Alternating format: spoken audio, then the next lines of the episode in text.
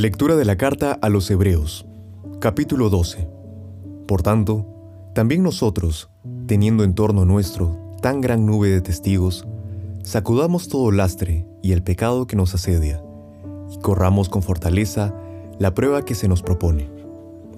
Fijo los ojos en Jesús, el que inicia y consuma la fe, el cual, en lugar del gozo que se le proponía, soportó la cruz sin miedo a la ignominia, y está sentado a la diestra del trono de Dios. Fijaos en aquel que soportó tal contradicción de parte de los pecadores, para que no desfallezcáis faltos de ánimo. No habéis resistido todavía hasta llegar a la sangre en vuestra lucha contra el pecado. Habéis echado en olvido la exhortación que como a hijos se os dirige, Hijo mío, no menospreciéis la corrección del Señor ni te desanimes al ser reprendido por él. Pues a quien ama el Señor le corrige, y azota a todos los hijos que acoge. Sufrís para corrección vuestra. Como a hijos os trata Dios. ¿Y qué hijo hay a quien su padre no corrige? Mas si quedáis sin corrección, cosa que todos reciben, señal de que sois bastardos y no hijos. Además, Teníamos a nuestros padres según la carne que nos corregían y les respetábamos. ¿No someteremos mejor al Padre de los Espíritus para vivir?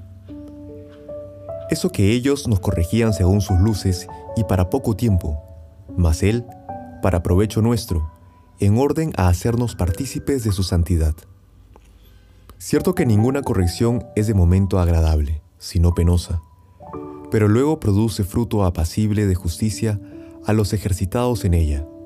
Por tanto, levantad las manos caídas y las rodillas entumecidas, y enderezad para vuestros pies los caminos tortuosos, para que el cojo no se descoyunte, sino que más bien se cure. Procurad la paz con todos y la santidad, sin la cual nadie verá al Señor.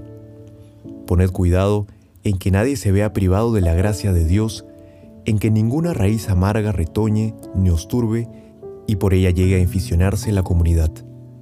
Que no haya ningún fornicario o impío como Esaú, que por una comida vendió su primogenitura. Ya sabéis cómo luego quiso heredar la bendición, pero fue rechazado y no logró un cambio de parecer, aunque lo procuró con lágrimas. No os habéis acercado a una realidad sensible, fuego ardiente, oscuridad, tinieblas, huracán, sonido de trompeta y a un ruido de palabras tal que suplicaron los que lo oyeron no se les hablara más.